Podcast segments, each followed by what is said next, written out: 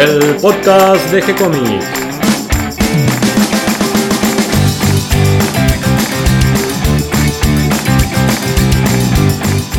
Hola dibujantes, muy bienvenidos a un nuevo episodio de G-Comics, el podcast donde hablamos de todas las técnicas necesarias para realizar un cómic, cómo dibujar un manga y todo el conocimiento requerido para dibujar esa historieta que tenemos dando vuelta en la cabeza. Mi nombre es Gonzalo García y mi intención es colaborar con todos aquellos que estén interesados en avanzar en su formación como dibujantes de cómics. Hoy en un nuevo episodio de Arremangados, donde nos disponemos para dibujar y transpirar tinta, para adentrarnos al mundo de los otakus, el anime y los mangakas, siempre guiados de la mano de nuestro sensei Darío Talas. ¿Cómo estás Darío? Todo muy bien, Gonzalo. El tema que traemos hoy para conversar es sobre los formatos de publicación de los mangas. Exactamente. Así como en nuestro medio está la revista, está el comic book, hay distintos tamaños de revista, lo mismo ocurre con el manga. Sí, el manga tiene muchos formatos. Y también, bueno, obviamente tiene revistas. Empecemos Muchas. por las revistas, a ver qué tipo de publicaciones hay de manga. Podemos nombrar a la Shonen Jump, que es la más vendida de todas, con un total aproximadamente de 6 millones de ejemplares semanales. Luego le sigue la Shonen Magazine, con 4 millones. Y después de estas vienen un montón de otras más, que son revistas que eh, publican diferentes editoriales, como la Shonen Sunday, que la publica la editorial Shogakukan, y que si bien su nombre refiere al domingo, sale a la venta todos los miércoles. La revista dominical que sale todos los miércoles. Sí, es una cosa extraña, pero bueno, es así. Después le sigue Big Comic Original, de la editorial Shogakukan, que está pensada para un público más adulto. Cabe destacar que esta revista es más seinen. Cuando nosotros nombramos géneros del manga, decíamos que si era para chicos, para chicos adolescentes, era un shonen, pero si era para un público más adulto, era un seinen. Y la periodicidad de Big Comic Original es semi-mensual, no es todos los meses. Le sigue el Shonen Gangan de editorial Enix, que es una revista de unas 600 páginas, publicadas de forma regular. Claro, porque aclaremos que todas estas revistas tienen una gran cantidad de páginas, parecen una guía telefónica. Tienen un grosor muy muy grande. En esas revistas están recopiladas varias historias. Claro, son diferentes series que van continuando y que están todas recopiladas como en una forma de antología. Exactamente. Esas series después, si llegan a tener un cierto éxito, luego de una cierta cantidad de capítulos, ponerle unas 10 a 11 capítulos, pueden llegar a transformarse en un tankobon, que es una publicación recopilatoria de una serie en particular que tiene más o menos entre 150 o 200 páginas. Viene a ser un poco al equivalente norteamericano de la graphic novel. Exactamente, sí. Por ahí la graphic novel suele tener un formato más de lujo y el tankobon no, no tanto. Claro, el tankobon es más bien tipo un libro de bolsillo, tiene un tamaño de 13 por 18 centímetros aproximadamente, aunque a veces también hay un formato un poquito más grande de 15 por 21 Sí, centímetros. El más chiquito en realidad es el Bunkoban, que son las reediciones de, ban- de mangas. Y que esos sí están considerados como unos libros de bolsillo. En general, en el tankobon se publica shonen y yojo, Sí, y son de tapa de cartón, con muchas páginas, vos decías 200 o más, y Sí, que eh. vienen pegadas, no abrochadas. Y en general están publicados en blanco y negro, o sea que si en la publicación original había páginas a color, generalmente se pasan a se pasan de grises. Claro, exactamente. Sí, después, eh, obviamente, eh, tenés otros formatos de- del manga. Si, si por ejemplo, la serie publicada en ese, en ese tankobon tuvo un cierto suceso, va a pasar después a, a otro formato un poco más de lujo, con por ahí algunos extras. Y ahora, bueno, voy a seguir con Ribbon. Que Ribbon es de la editorial Shueisha. Y mirá vos, acá está el tema. La Ribbon consta de 400 páginas. Dijimos que la Shonen Gangan tenía 600 páginas. Es, ahí hay una competencia entre, entre las dos. Qué linda competencia para los lectores. Sí, ¿no? 200 páginas más. Bueno, es un numerito. eh, igual hay que ver si todas las historias son buenas o no. Una característica de estas revistas de manga es que están impresas en un papel de diario, en un papel muy barato, porque son descartables. Exacto, sí, prácticamente son un use y eh, o mejor dicho, por ahí eh, de leerlo y dejarlo en un lugar específico para que después algún otro lector venga y, agarre eh, ese, libro, ese tankobon o, o la revista o lo que sea, ¿no? Me contaban amigos que estuvieron en Japón que es muy común comprar estas revistas para leer durante el viaje en tren.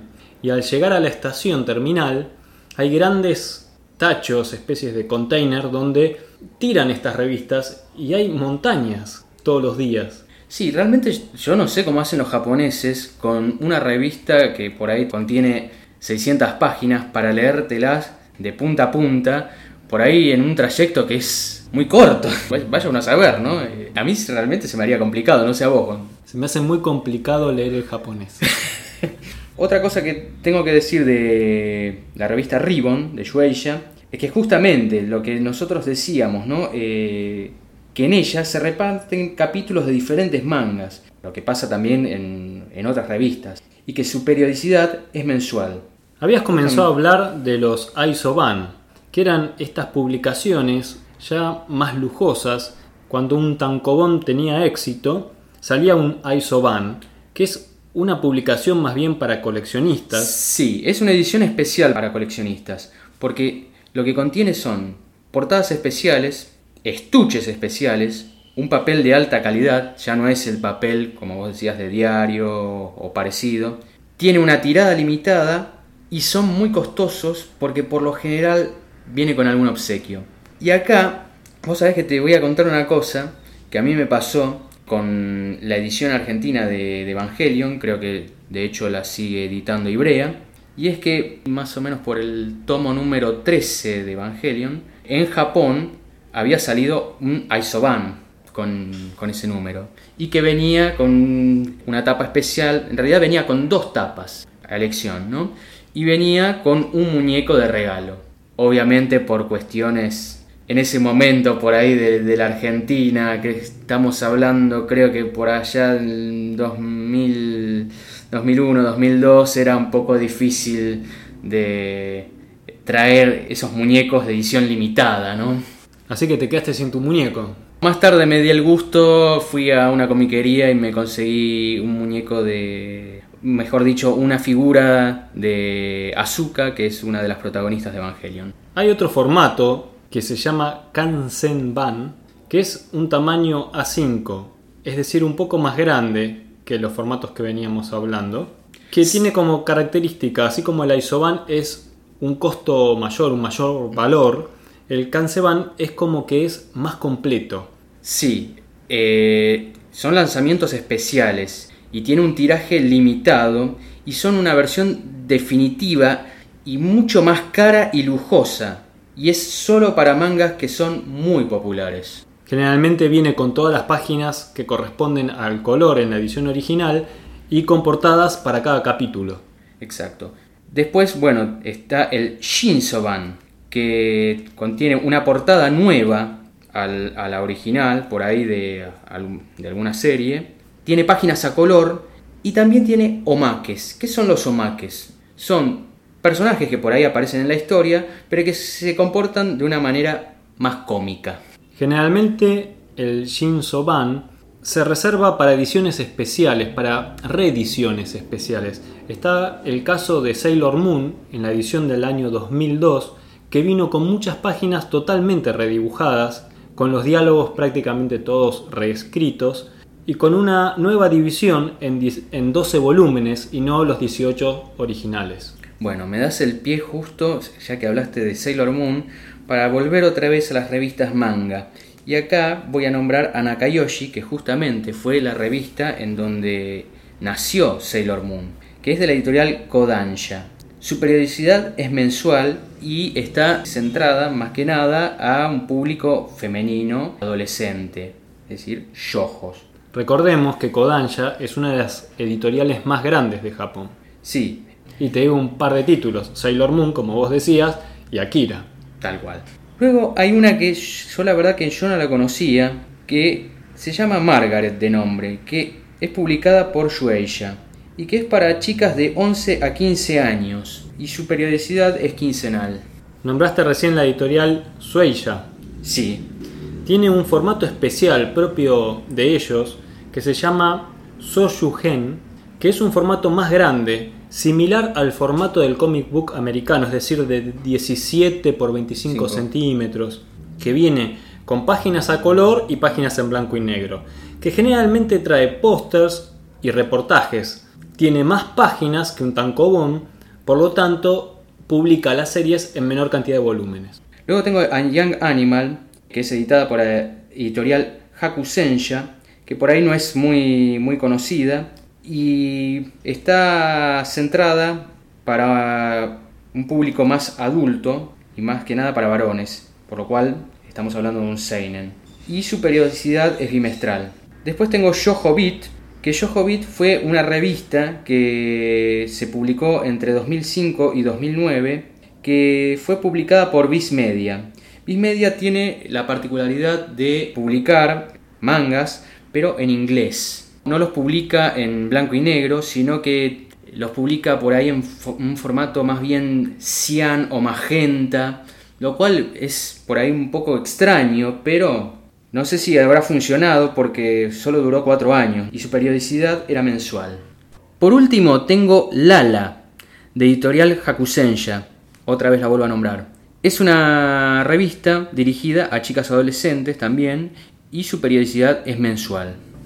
Nos quedan dos formatos, uno vos ya un poco lo nombraste y hablaste de él, que es el Bunkoban, que es en realidad el formato de la novela, de la novela de bolsillo. Un tamaño pequeño de unos 10,5 por 15 centímetros, o sea, es más chico, grueso y trae más páginas. Sí, es práctico. Claro, es para llevar en el bolsillo. Exacto. Ese sí es práctico para ir y leerlo en, en algún viaje, ¿no? Generalmente al Bunko Van también le dicen simplemente Bunko. Y como característica particular tiene que se le hace una tapa especial, o sea, el diseño de tapa está hecho especialmente para esta publicación.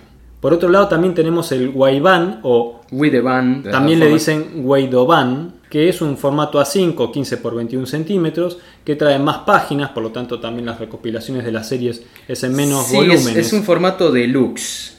Y la particularidad la tiene porque generalmente este formato se utiliza para publicar los seinen y los yosei, es decir, las series que son para público adulto. A ver, ¿cuánto vale una revista de 600 páginas en Japón? Bueno, mira, el costo de las revistas ronda entre los 200 y los 300 yenes, que vendría a ser más o menos entre 2 o 3 euros.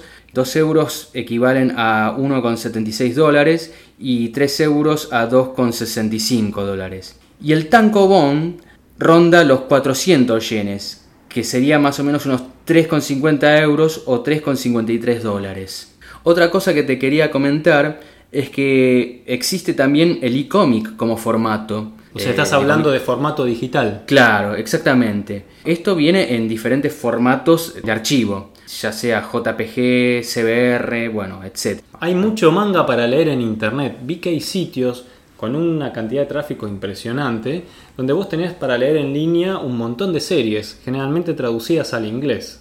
Sí, traducciones hay muchas, no solo, en, no solo en inglés, sino también en español. Lo que pasa es que hay que ver bien si la traducción sigue exactamente al original. ¿no? Claro, porque son traducciones hechas por fanáticos, por Exacto. gente que lo hace de gusto. Gente que por ahí lo que hace es escanear cierta serie y luego se manda su parte haciendo la traducción. Y hay que ver, por ahí sí, es como vos bien decís, son fanáticos que por ahí saben algo de japonés. Suele haber errores en la traducción. Claro, eh, no solo en el manga, sino también por ahí en las traducciones que hacen en, en los anime. Y por último, nos queda un formato más que vos me decís que tal vez no es un formato. Explícalo un poco. Podría ser bien un formato, pero no está considerado como tal. Estoy hablando del doshinshi, que si bien yo hablé sobre el doshinshi en géneros y subgéneros del manga, lo quería meter dentro de formatos porque me pareció que debía estar acá. Estamos hablando de- del equivalente japonés de lo que sería en nuestro medio el fanzine. Justamente, son historietas de manga autopublicadas. La particularidad que tienen estas, estas publicaciones es que el autor se da el gusto de por ahí hacer una especie de parodia de algún personaje que eh, le gustó, de alguna serie o de algún videojuego, o a veces hasta cosas más extrañas como de películas. Estaba viendo, por ejemplo, que hay doshinshis hasta de Harry Potter, cosa que me pareció totalmente extraño, pero bueno, pues puede ser, ¿por qué no? También otros son con temas originales o con historias originales y muchos autores hoy en día profesionales empezaron en este mercado de los fanzines, de los doshinshi. Sí, yo no sé realmente esta historia que te voy a contar cuán verdadera es, pero se dice que las creadoras de este subgénero son nada más y nada menos que las autoras de Clamp. Yo no sé si realmente ellas habrán creado el género o si ellas utilizaron este, este medio, que es el doshinshi, para darse a conocer. Creo que por ahí puede venir por ese lado. Habrá que ver qué tan verdadera es, esa historia, ¿no? Bueno, es tiempo entonces que nos pongamos a hacer nuestros propios doshinshi. Espero que les haya gustado y les resulte útil toda la información que dimos hoy. Les agradecemos a todos los que se sumaron a este episodio de G-Comics y a los que comparten esta idea en sus redes sociales para que seamos cada vez más. Pueden seguirnos en nuestra página de Facebook y recuerden que pueden escribir y hacernos consultas desde la página oficial de gcomics.online, donde también van a encontrar un manga que está haciendo Darío para todos ustedes. Pueden seguirnos también por nuestra página de Facebook para enterarse de todas las novedades. Y si nos escriben les responderemos siempre con alegría y continuaremos publicando nuevos episodios. Gracias y hasta la próxima. Gracias Darío.